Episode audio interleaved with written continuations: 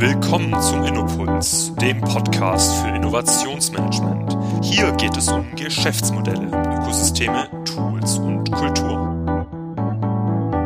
Hallo liebe Hörer, willkommen zum Innopuls Podcast. Mein Name ist Martin Almlinger von der OMM Solutions GmbH.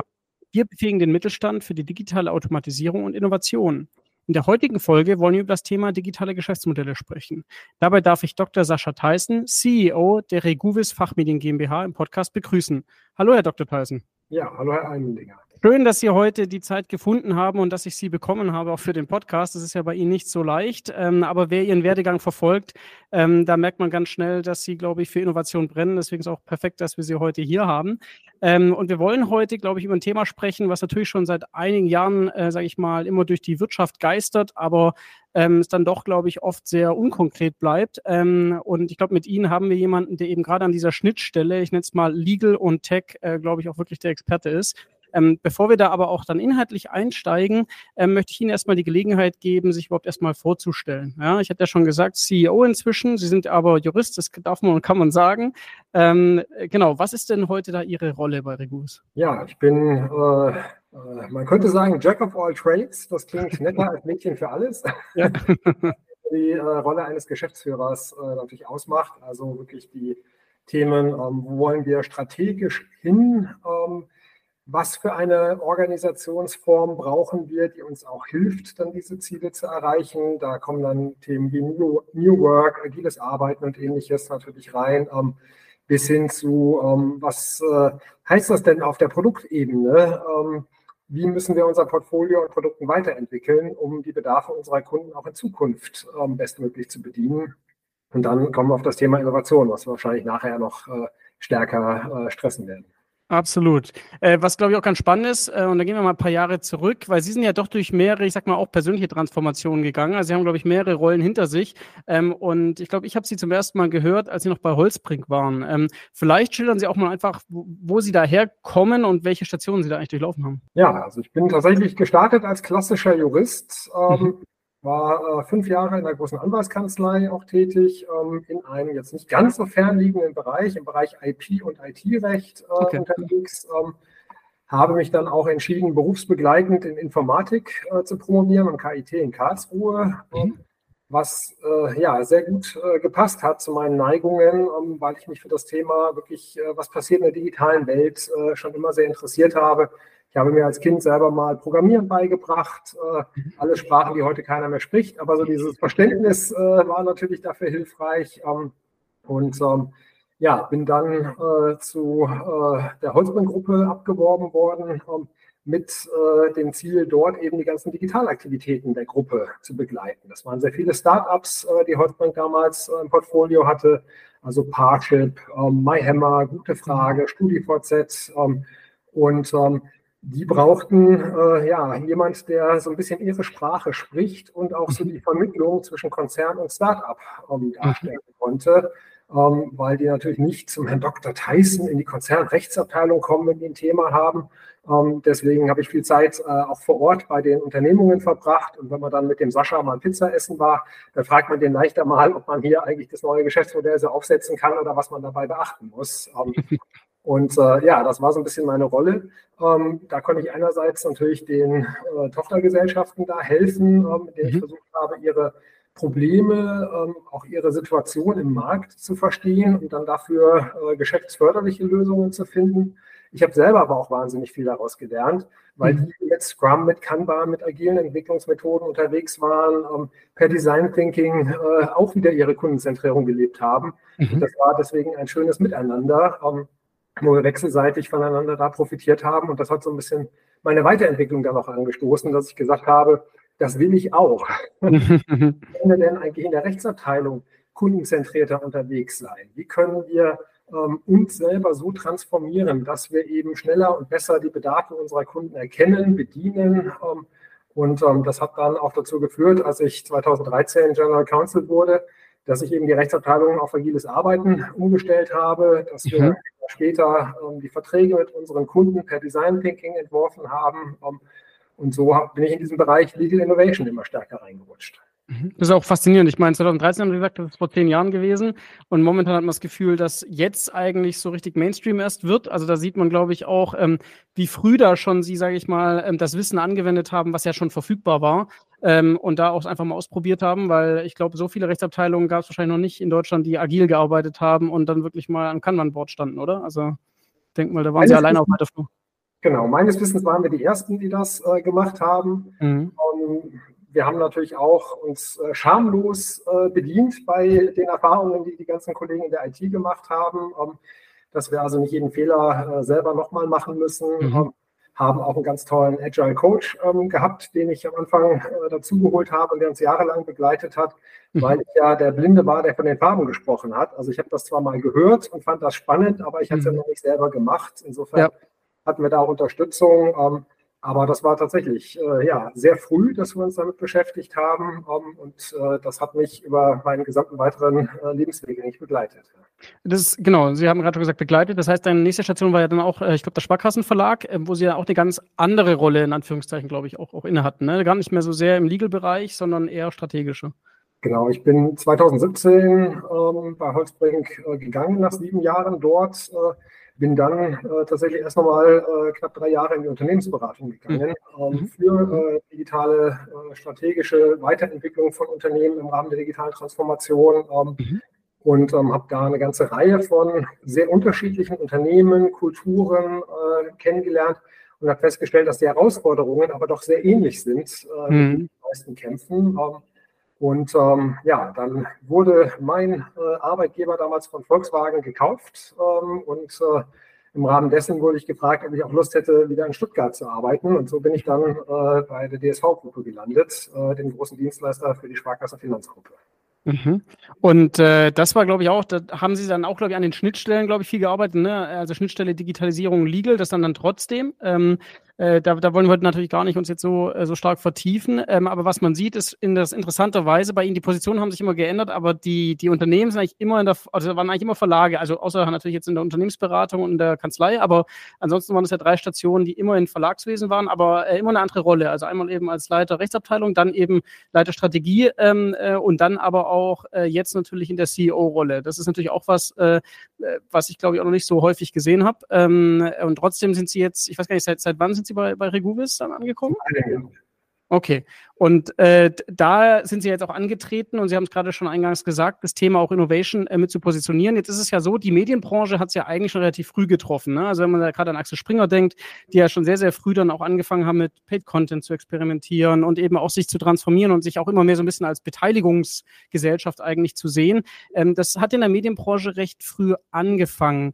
Jetzt ist es so, bei Reguvis sind Sie jetzt, glaube ich, angetreten, um da auch ähm, natürlich das Thema Innovation und Digitalisierung und zwar nicht nur intern, sondern auch extern extern stärker zu treiben. Vielleicht müssen Sie aber erstmal erklären, wer ist überhaupt Reguvis? Was, was macht Reguvis überhaupt? Genau, also Reguvis ist äh, zum einen, äh, kann man noch sagen, ein klassischer Fachverlag. Also wir haben immer mhm. noch tausend Werke, äh, die äh, man so einzeln von uns ähm, kaufen kann. Wir haben inzwischen ein sehr starkes digitales Angebot ähm, mhm. aufgebaut, was etwa die Hälfte unseres Geschäfts ausmacht und haben daneben ähm, noch eine Akademie. Ähm, das heißt, auch da, ähnlich wie das auch andere in der Branche gemacht haben, über die Jahre äh, ja, das Geschäft äh, in die richtigen äh, Ecken erweitert, ähm, dass wir heute ähm, gerade in unseren Marktsegmenten, in denen wir unterwegs sind, äh, von erster Basisqualifizierung über Weiterbildungen, über die passende Fachliteratur, über Fachdatenbanken ähm, bis am Ende zu Kongressen das anbieten können. Also Insoweit, ähm, wenn ich jetzt mal ein Jahr zurückgucke, ein sehr klassischer Fachverlag, der mhm. sehr ähnlich das gemacht hat wie viele andere auch in der Branche. Und ähm, ja, jetzt arbeiten wir gerade an äh, dem nächsten Schritt, ähm, dass wir eben auch im Bereich äh, ja, digitaler Innovationen mit neuen Modellen ähm, nochmal ganz anders auf den Markt äh, zugehen und dort die Bedarfe nochmal anders decken. Mhm, da wollen wir nämlich genau mal reingehen. Ähm, vielleicht noch, noch eine Frage vorneweg. Erik, was sind denn dann so die, die, die Inhalte? Also was für Fachinhalte sind es denn bei dem Verlag? Wie sind die überhaupt positioniert? Genau, also wir äh, sind ähm, eigentlich als äh, Verlag von Praktika für Praktika positioniert. Mhm. Ähm, das heißt, äh, ja, wir haben natürlich auch viele Juristen unter unseren Kunden, aber auch viele Menschen, die äh, die Regulatorik ausbaden müssen, die also okay. übersetzen müssen, was heißt das denn für mich in meinem Unternehmensalltag, in meiner Rolle? Wie mache ich das ganz praktisch? Ähm, mhm. Also äh, Marktsegmente, in denen wir sehr stark sind, ist äh, das Thema Außenwirtschaft. Ähm, mhm. Das heißt also Exportkontrolle, Zoll, ähm, mhm. das äh, sind ganz wichtige Themen, wo es eben darum geht, ja, darf ich jetzt ein Dual-Use-Gut an einen Bezieher ausliefern, der vielleicht auf einer Sanktionsliste äh, mhm. steht oder ähnliches. Dann äh, der Bereich Vergaberecht, äh, da sind wir äh, sehr stark auch positioniert und vertreten, ähm, wo es also auch um die rechtssichere Vergabeentscheidung ähm, geht. Und dann im Bereich Bau und Immobilie, ja, wo auch die Regulatorik immer weiter zugenommen hat. Ähm, mhm. wie setzt sich das in den Arbeitsalltag um? Ähm, und äh, dann äh, haben wir den Bereich Familie, Betreuung, Soziales ähm, wo also Berufsbetreuer beispielsweise dabei sind äh, und äh, Jugendämter, ähm, Kinderschutz, äh, solche Themen, ähm, die dort mhm. eine Rolle spielen. Also ein äh, sehr vielfältiges äh, Portfolio, aber es sind immer Praktika, die eben die ja sehr stark steigende Regulierung, leider ja immer noch weiter zunehmende Regulierung in ihren Arbeitsalltag äh, umsetzen müssen und wo wir Hilfestellung bieten. Mhm. Das heißt, wenn ich es jetzt mal so ganz vereinfacht formulieren müsste, Sie sind quasi Übersetzer zwischen Regulierung, Gesetzgebung und eben wie man es dann umsetzt tatsächlich. Und äh, Unternehmen kommen zu Ihnen, um halt äh, Hilfestellung, Hilfestellung zu bekommen, ähm, um dann wirklich zu wissen, wie mache ich das und das, oder? Kann, kann man das ja. so kurz sagen? Okay, verstanden. Ähm, jetzt ist es so, ähm, Sie sagen gerade schon, Medien relativ früh ja eigentlich schon betroffen von der Digitalisierung. Der Rechtsmarkt ehrlicherweise eigentlich noch gar nicht so stark, wo wir das Gefühl haben, das beginnt ja eigentlich erst jetzt zum Teil. Ähm, ist es eine richtige Beobachtung? Wie würden Sie den Rechtsmarkt, den Sie jetzt schon sehr lange auch beobachten und kennen, wie würden Sie den äh, seit 2013 jetzt zum Beispiel grob bewerten? Also wie, wie ist da so die Entwicklung? Ja, ich würde sagen, so die, die Digitalisierung und äh, das Thema Innovation im Rechtsmarkt, das war wahrscheinlich die letzten Jahre so ein bisschen wie Teenager-Sex. Also hm. alle reden drüber und keiner macht's. Ja. vor ein paar Jahren, weiß ich, habe ich mit äh, Kollegen auf der Swiss Legal Tech gesprochen, ähm, die einen Vortrag gehalten haben, was für tolle KI-Tools äh, sie eigentlich alle haben. Dann habe ich sie äh, dann gefragt, was sie denn täglich tatsächlich bei sich einsetzen. Kam halt raus Outlook und Word. Ähm, ja. Das ist eine sehr ähnliche Antwort. Ähm, die passte. Ja, man hat mal hier oder da etwas experimentiert. Aber ähm, in der Breite war das oft noch nicht äh, so einsatzbereit. Ja. Mhm, es mhm. gab Tools, also wir haben schon sehr früh bei Holzbrink beispielsweise uns mit Predictive Coding beschäftigt. Ähm, mhm. Da hatten wir äh, ein Kartellverfahren, wo wir Millionen von Dokumenten screenen mussten, ob die potenziell relevant sind für das Verfahren. Mhm. Da konnten wir mit so einem Tool äh, es schaffen, dass wir nur 13 Prozent der Dokumente tatsächlich uns anschauen mussten und dann äh, ja. mit Sicherheit sagen konnten, im Rest der Dokumente ist nichts potenziell Relevantes mehr für das Verfahren enthalten. Mhm. Also solche Sachen oder ähm, dieses äh, Screening von Dokumenten, um bestimmte Klauseln zu extrahieren oder sowas, da gab es schon ja sinnvolle Sachen, Vertragsgeneratoren. Aber das ist so ein bisschen alles maximal Digitalisierung 2.0 und ähm, mhm ja, ich glaube, jetzt äh, sind wir gerade auf der Schwelle, wo es deutlich spannender wird. Hat es, äh, woran würden Sie sagen, liegt es, äh, dass es jetzt eher ein, ein gefühlt stärkeres Thema wird? Hat es jetzt vor allem auch mit dem ganzen KI und Large Language Model Thema zu tun? Oder ist es jetzt eher ein bisschen Zufall, dass es zusammenfällt? Oder wie würden Sie das bewerten? Ich glaube, es ist schon eine Mischung. Also was die öffentliche Aufmerksamkeit und Wahrnehmung angeht, äh, war das natürlich der äh, iPhone-Moment, äh, den wir jetzt mit ChatGPT hatten, wo plötzlich ein Tool für jedermann leicht nutzbar da war, was ja gar nicht so schlecht ist. Auch wenn das mhm. Tool nichts inhaltlich versteht und reine ja. Wahrscheinlichkeiten rechnet, ähm, ist es sehr erstaunlich, was es schon kann mhm. ein bisschen mehr damit beschäftigt hat die letzten Jahre, der wusste, das ist in der Mache, das wird kommen. Ähm, ja. Aber es hatte eben nicht äh, diese Chance, dass ich das heute, sei das bei Bing in der Suchmaschine, bei äh, OpenAI oder äh, anderen Anbietern direkt ausprobieren kann, ja. ohne da große Fachkenntnisse brauche. Ähm, das ist sicherlich ein Aspekt, der damit schwingt. Ähm, mhm. Anderer ist, dass wir jetzt die äh, demografische Entwicklung natürlich auch stark äh, zu spüren bekommen. Ähm, mhm. Das heißt, äh, der Eintritt der Babyboomer in die Rente in den nächsten Jahren, äh, der noch stark zunehmen wird. Wir hatten schon einen Fachkräftemangel. Das heißt, äh, da kämpft man schon damit.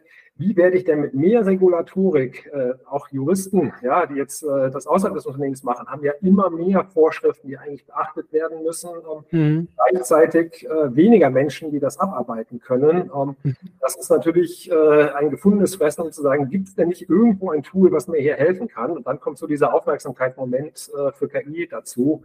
Ähm, das äh, kommt dazu. Und dann gab es natürlich auch die letzten Jahre ja Entwicklungen mit diesen No-Code-Tools, äh, ähm, die es auch einem einfacher machen. Insofern mhm. kommt da, glaube ich, jetzt einfach einiges zusammen, ähm, was sich schon länger äh, ja, aufgebauscht hat, aber jetzt eben plötzlich äh, an die Oberfläche kommt. Mhm.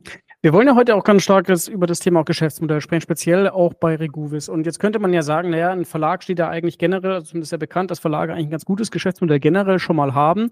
Ähm, und jetzt haben sie eigentlich auch eine ganz klare Positionierung. Die Bürokratie wächst, ähm, äh, so gesehen eigentlich positiv. Ähm, da könnte man schon die Frage stellen, warum müssen sie denn überhaupt was machen? Ähm, weil, äh, ja, es, es wird ja wahrscheinlich immer noch sehr gut funktionieren, oder?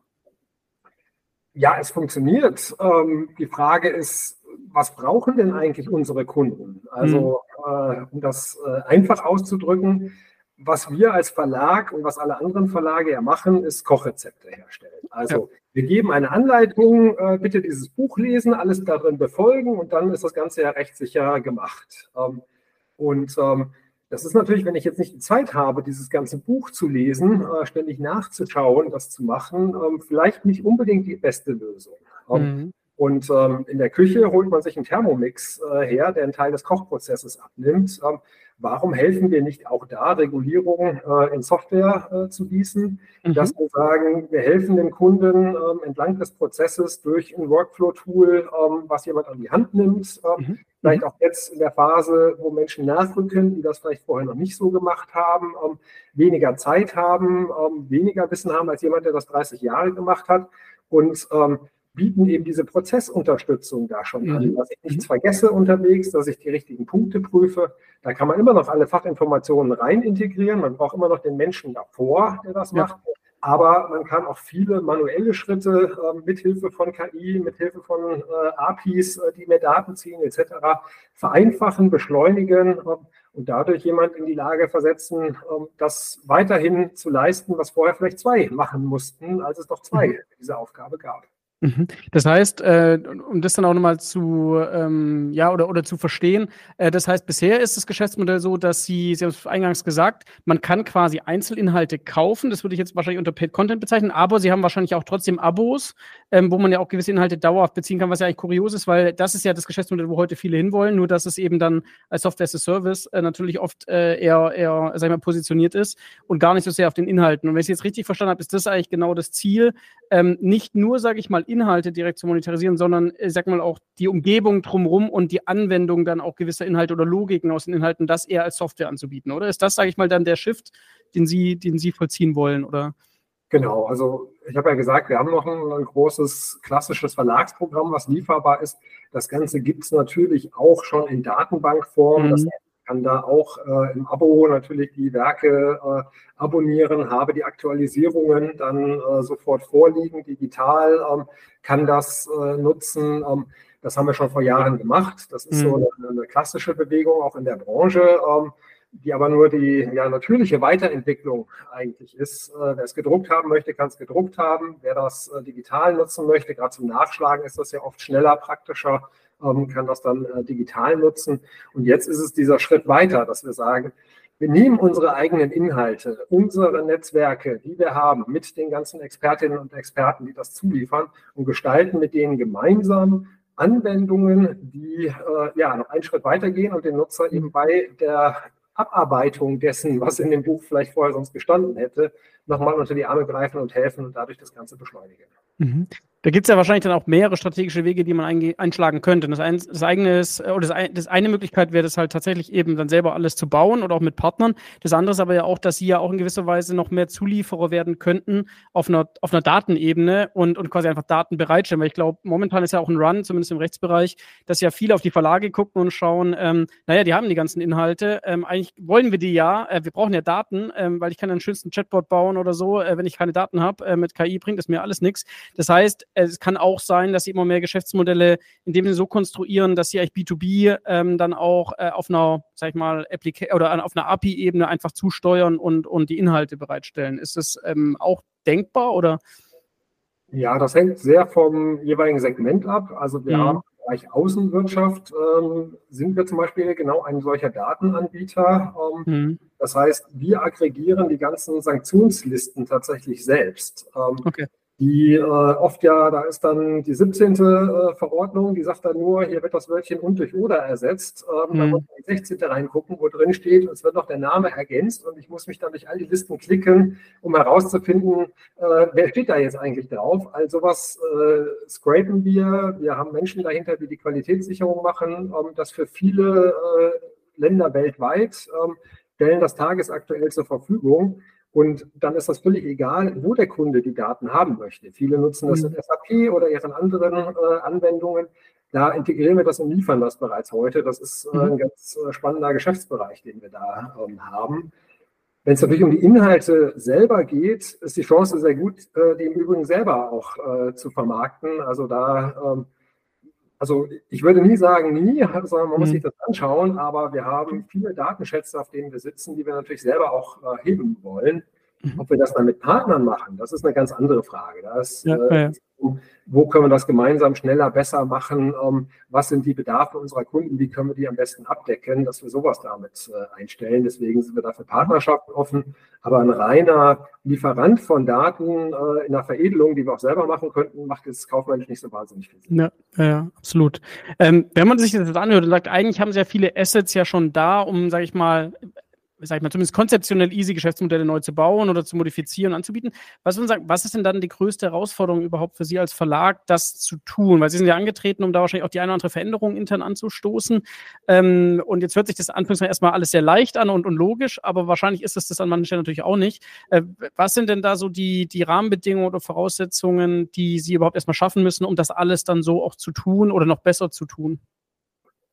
Ja, das fängt ja schon damit an, dass das nicht äh, die klassische Tätigkeit war, äh, wo mhm. wir hohes Erfahrungswissen haben. Also nur ähm, weil wir sagen, ja, das ist interessant, ähm, mhm. haben wir noch niemand, der gesagt hat, ich weiß auch, wie das geht, ich habe das schon gemacht und ich mache das jetzt. Mhm. Ähm, das heißt, äh, es ging jetzt ganz viel darum, ähm, zum einen diese neuen Arbeitsweisen im Unternehmen zu verankern. Das heißt, das Thema Aus- und Weiterbildung, ähm, Anleitung, auch natürlich passendes Recruiting, Kolleginnen und Kollegen dazu zu gewinnen, die sagen, ich äh, treibe diese Transformation voran, ja, mhm. vom klassischen Verlag zu dem Anbieter, der eben auch den Thermomix bereitstellt. Ähm, ja. Und äh, das, äh, dafür brauchen wir natürlich Kollegen und Kolleginnen in der digitalen Produktentwicklung äh, mit IT-Skills. Äh, UX äh, ist plötzlich äh, ein ganz wichtiges Thema.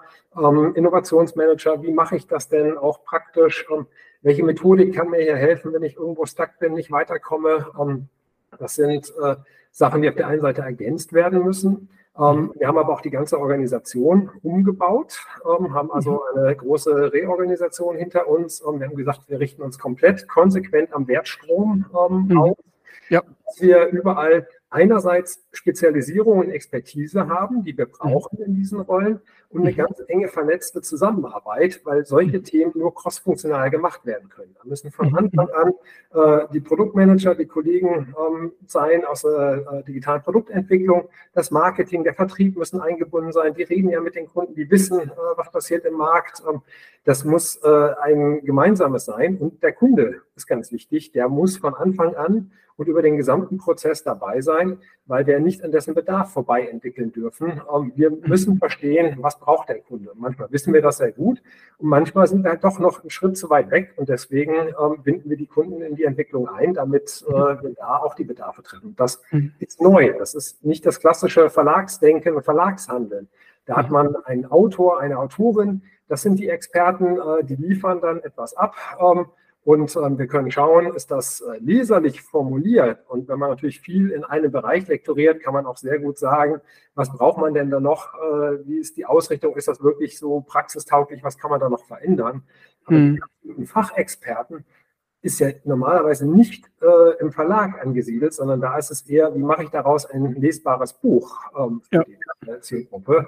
Das heißt, die Praxisprobleme, die kennen wir oft nur aus zweiter Hand. Und das mhm. war eben dieser Wandel, dass wir gesagt haben, deswegen muss der Kunde da auch mit rein und äh, den ganzen Prozess dabei sein, damit er aus erster Hand äh, ja, seine Bedarfe, seine Schmerzpunkte auch reingeben kann und sagen kann, das hier ist mein größtes Problem in der Praxis. Dafür bräuchte ich eine Lösung. Und dann mhm. müssen wir überlegen, wie lösen wir das Problem denn?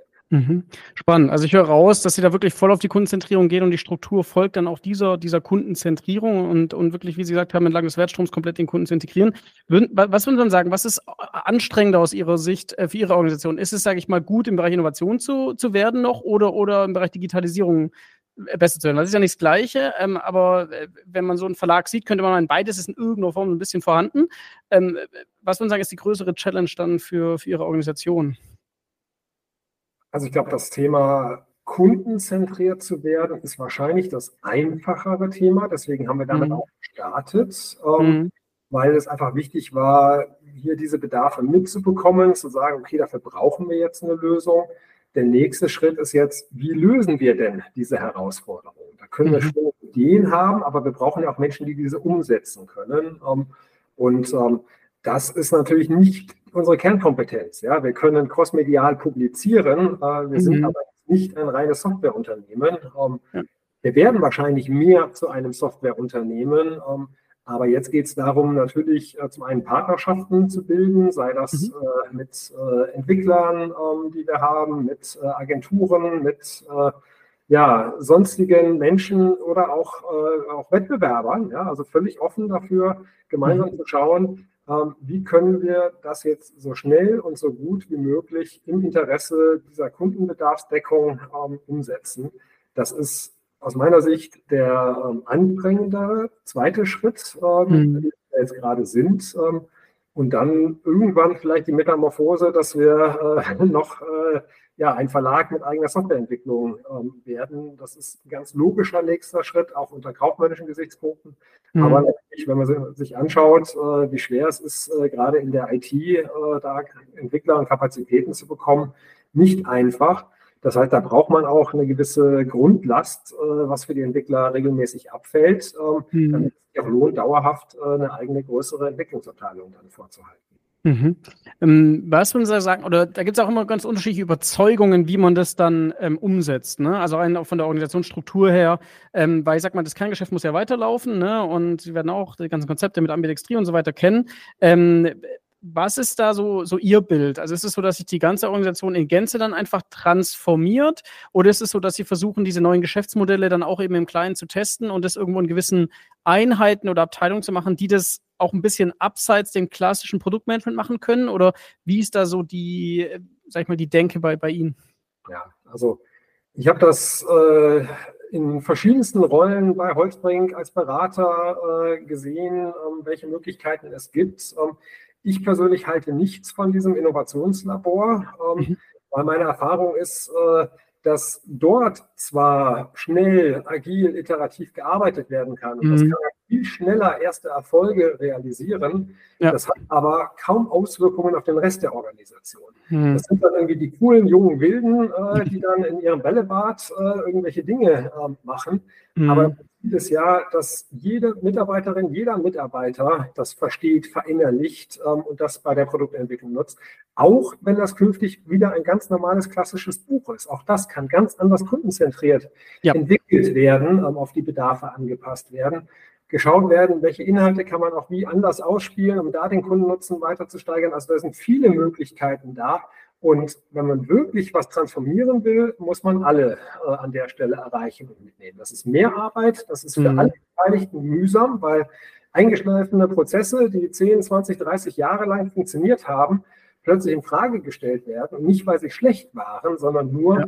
weil die Anforderungen eben künftig andere sein werden. Ähm, und äh, ja, das ist, was ich mit Transformation meine. Also nicht ein Schnellboot daneben stellen, das mhm. kann man mal machen. Man kann auch mhm. mal einen Erfolg äh, versuchen, durch äh, so ein Schnellboot zu erzielen, ja. um darauf zu verweisen und andere mitzunehmen. Aber wenn man wirkliche Transformation machen will, dann muss man alle mitnehmen. Absolut, ja, nee, nachvollziehbar.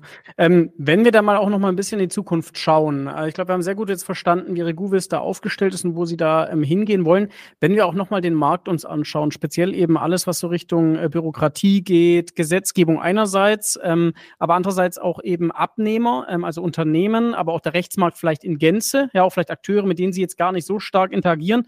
Aber was, was denken Sie, das sind da jetzt so die nächsten großen Themen, so die nächsten, weiß nicht, 12, 24 Monate? Also was, was sind da Sachen, die Sie, die Sie jetzt schon beobachten, wo Sie sagen, ähm, da, da wird es im Rechtsmarkt das eine oder andere schon, schon stärker verändern? Also es gab ja schon, schon meiner Zeit bei Holzbringen, haben die Startups im Zweifel gesagt, warum soll ich denn hier AGB neu äh, erfinden mhm. und schreiben lassen? Ich kann doch auch äh, per Copy und Paste welche übernehmen, ich kann Vertragsgeneratoren ja. anschmeißen. Also da gab es ja schon immer eine Tendenz äh, zu sagen, ich mache das nach dem 80-20 Pareto-Prinzip, ja, mit wenig Aufwand für einen guten Teil des Ergebnisses. Ähm, und ich glaube, das äh, nimmt einfach gerade enorm zu, dieser mhm. Bedarf, äh, schnell pragmatische Lösungen zu finden. Und wenn ich ChatGPT anschmeißen kann und sagen kann, mach mir bitte einen Vertragsentwurf für die folgenden Punkte, dann ist das ja gar nicht schlecht, was da mhm. Mhm. Das verleitet natürlich viel mehr dazu, äh, das zu machen und sich darauf äh, dann auch zu verlassen. Ähm, und ähm, ich glaube, für den Laien ist das ein großes Risiko, weil man oft nicht einschätzen kann, was steckt dahinter. Aber ich erlebe das, egal wo wir auch solche äh, generativen KI-Tools einsetzen, ähm, mhm. wenn jemand mit dem nötigen Fachwissen davor sitzt und das macht, dann spart das 60, 70 Prozent der Arbeit. Man kriegt ja. schnell eine brauchbare Basis, die man dann überarbeiten, weiterentwickeln kann. Ähm, und ähm, das, glaube ich, wird überall hin, nicht nur äh, in, in, juristischer äh, Sicht, sondern auch für andere Themen helfen. Ja? Wenn wir Marketingtexte schreiben, ähm, wenn wir Newsletter formulieren, ja. Es ist einfach, ich schmeiße mal einen Aufsatz rein, sage, mach mir eine fünfteilige Zusammenfassung daraus, gehe da nochmal drüber und schon komme ich dahin. und sogar Zielgruppen äh, gesteuert oder und differenziert. Ne? Ich kann natürlich genau, auch gezielt genau. für, für Zielgruppen ausgeben von der Sprache ja. her. Ne? Also, ja. Diese Möglichkeiten gibt es. Und ich glaube, auf dem äh, Rechtsmarkt ja, wird das eben auch so sein. Wenn ich Dokumente mhm. habe, ich habe nicht die Zeit, äh, mich durch die 200 Seiten Due Diligence Report zu lesen. Wäre vielleicht schlecht an der Stelle, das so zu machen, aber den durch die KI zu jagen und sagen, was sind denn äh, hier die Red Flags? einfach nur raussuchen lassen oder so. Mhm. mhm. Zusammenfassen, schon das kann natürlich helfen. Und ich glaube, ähm, wenn ich mir früher so die, die alten Due Diligence-Prozesse anschaute, äh, wo dann fünf oder zehn Associates äh, im Keller beim Mandanten sitzen und die Verträge durchgucken und sagen, wo ist eine Change of Control-Klausel oder sowas drin. Ähm, also das ist ja zum Glück schon heute weitgehend durch Software wegrationalisiert worden, dass man sagen kann, hier, das äh, machen wir per Screening. Mhm. Dieser Trend wird sich natürlich fortsetzen. Das heißt, mhm. all diese blödsinnige, repetitive Arbeit niedriger Wertschöpfung ähm, mhm. immer stärker zurückgefahren. Ähm, was nicht heißt, dass man keine Menschen mehr braucht, keine Juristen, ähm, sondern das Bewerten, das Einsortieren, das äh, Prüfen der Ergebnisse der KI, ja, nachher für die fachliche Richtigkeit äh, da einstehen zu können, das bleibt natürlich. Aber Brot- und Buttergeschäft wird immer weiter wegfallen. Mhm, mh.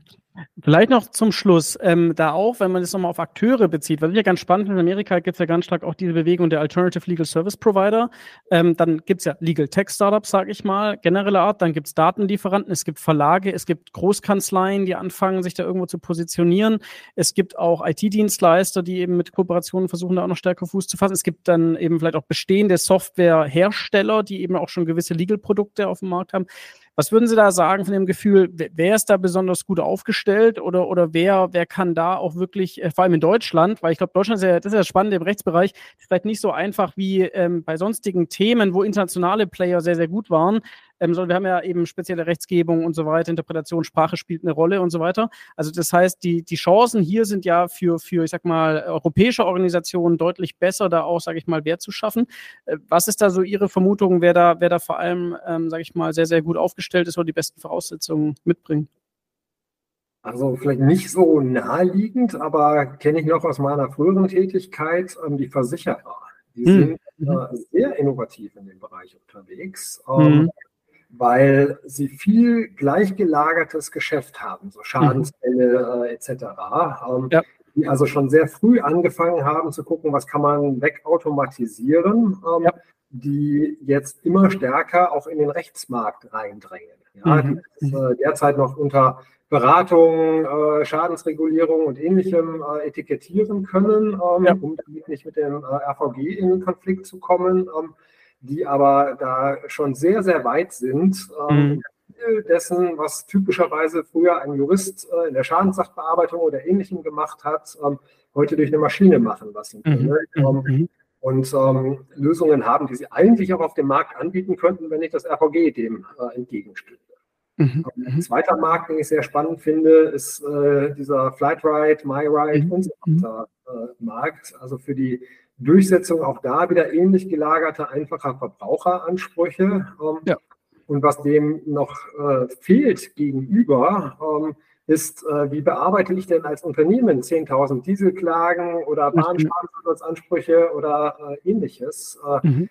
so schnell und automatisiert. Ähm, da ähm, habe ich das Gefühl, dass so dieses alte Geschäftsmodell, ja, äh, wo äh, zum einen natürlich die Billable Hour immer noch eine starke Rolle spielt, ähm, doch als Innovationsbremse wirkt, dass also die Schnelleren diejenigen sind, äh, ja, die nicht das Geschäftsmodell hatten, sondern die sagen, mehr Stunden sind mehr Kosten, äh, ja. investiere ich hier in digitale Innovationen.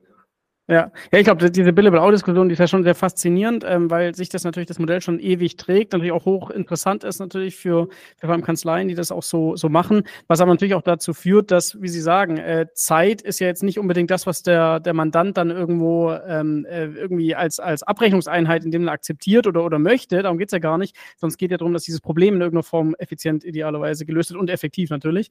Ähm, und von daher glaube ich da schon auch, dass man da in verschiedenen Bereichen äh, ganz unterschiedliche Modelle sehen wird, einfach auch, weil weil der Mandant einfach oder das Unternehmen einfach auch an manchen Stellen nicht mehr bereit ist, ähm, nach Zeit äh, in irgendeiner Form zu vergüten, oder? Also das äh, könnte ich mir vorstellen, dass, dass das immer unattraktiver wird. Ja. Aber da sind ganz klar die Unternehmensrechtsabteilungen die Treiber. Ähm, ja die das einfordern, weswegen die Kanzleien dann auch Lösungen bereitstellen müssen an der Stelle. Die Rechtsabteilung überlegen sich aber auch, brauche ich für dieses oder jenes Thema überhaupt noch äh, eine Kanzlei? Kann ich nicht auch mit Technologie stärker in-house machen? Ähm, und äh, sind da also, glaube ich, auch deutlich innovativer unterwegs. Ähm, die sind ja auch jetzt, was agiles Arbeiten angeht, äh, auch ganz anders gefordert, ähm, ja. aber auch bereit darauf äh, zu reagieren weil sie merken, das ganze Unternehmen transformiert sich, muss anderen Anforderungen schneller gerecht werden. Der Wandel ist eine Konstante. Wie macht das eine Rechtsabteilung, die immer als Bewahrer ja historisch. Mhm, absolut. Ähm, da lassen sich die Kolleginnen und Kollegen wirklich auch toll darauf ein und gehen diesen Weg mit. Ähm, mhm. Dann kommt eben auch die Frage, naja, gibt es denn nicht eigentlich auch dafür eine App, eine Software oder sonst was, die mir helfen kann, das zu machen? Und ähm, da erlebe ich die Rechtsabteilungen auch als äh, sehr äh, innovativ und aufgeschlossen gegenüber. Also die investieren auch in Technologie, ähm, um eben ja auch dieser zunehmenden Last äh, mit zumindest nicht wachsenden, wahrscheinlich eher schrumpfenden Ressourcen gerecht werden zu können. Absolut, ja. Super. Herr Dr. Theissen, erstmal herzlichen Dank für die Ausführung. Ich glaube, wir haben einen ganz schönen Ausflug gemacht durch die Geschäftsmodelle und Reguvis und dann sogar auch noch einen Ausblick ähm, gewagt auf den Markt. Ich fände es ganz toll, wenn wir mal in einem Jahr äh, wieder mal draufschauen um zu schauen, wo Sie da bei Ihrer Transformationsreise sind. Es klingt auf jeden Fall schon sehr, sehr spannend. Ich glaube, Sie haben da super gute Voraussetzungen, um da ganz viel Innovation auch in doch nach wie vor einen sehr, äh, ich sag mal, ähm, ja, robusten, beständigen Markt zu bringen. Ja, ähm, ich will nicht sagen resistenten, aber schauen wir mal, was man da noch so alles ähm, an Potenzialen heben kann. Von daher herzlichen Dank für, für die Ausführungen, für die Offenheit und für die vielen interessanten Insights. Sehr gerne. Vielen Dank. Dankeschön. Tschüss. Tschüss. Das war Innopuls, der Podcast für Innovationsmanagement. Hier geht es um Geschäftsmodelle, Ökosysteme,